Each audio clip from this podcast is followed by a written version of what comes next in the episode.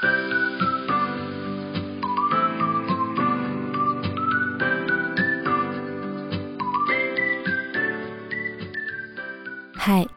欢迎来到 R.S 的故事房。每周五晚上六点半，让我为你读一读我写过的故事。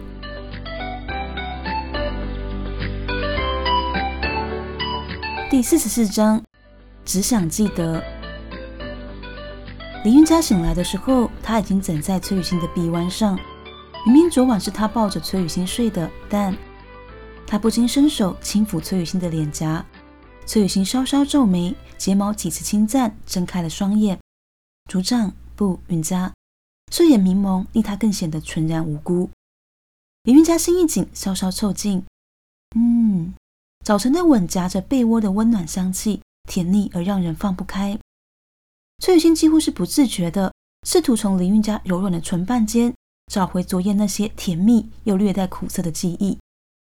包含昨晚他想吻林韵佳的那股冲动，还有他吻着林韵佳时想起陈思凡说的话，跟这些日子以来他意识到自己小林韵佳十岁的这个事实，他一度无法摆脱那些酸涩跟沮丧。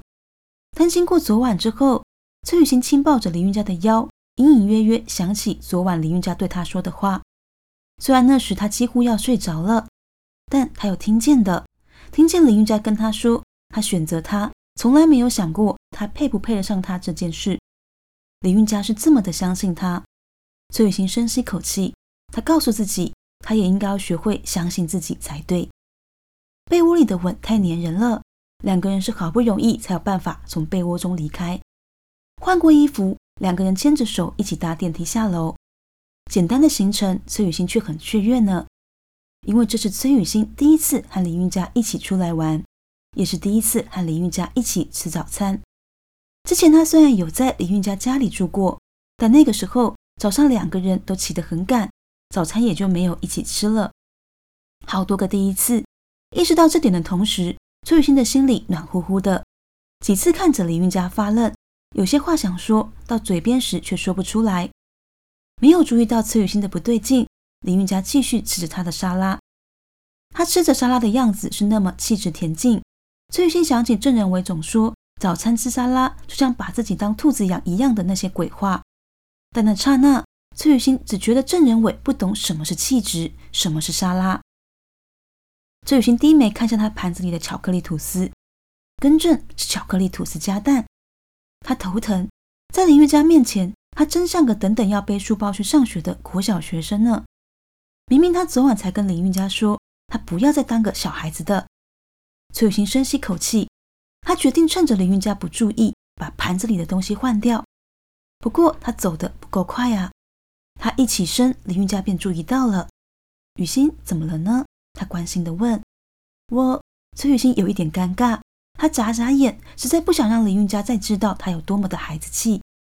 但林韵佳早就已经看清他盘子上的事物了。巧克力吐司加蛋吗？林韵佳眯着眼看清吐司间夹着的煎蛋，好怀念，好久没吃了。韵佳，崔雨欣尴尬喃喃，但林韵佳的表情很自然。崔雨欣于是决定冷静一点，也是那刹那，她忽然有了其他的想法。你想吃吃看吗？崔雨欣试着问他。林韵佳微微一笑，拿过了吐司，咬下。刚烤好的吐司，清脆的咔嚓声。以前读高中的时候，不知道吃什么。也会点这个来吃。林韵佳嚼着吐司，稍稍捂着唇说：“崔雨欣看着那样的林韵佳，不自觉地露出笑容。她所担心的事情，似乎不像她所想的那么艰难呢。其实她可以的，她真的可以成为林韵佳身边的那一个人吧。虽然几个月前，林韵佳还是他暗恋不敢告白的黎组长，但现在，他抽起卫生纸，凑近林韵佳身边。林韵佳一愣。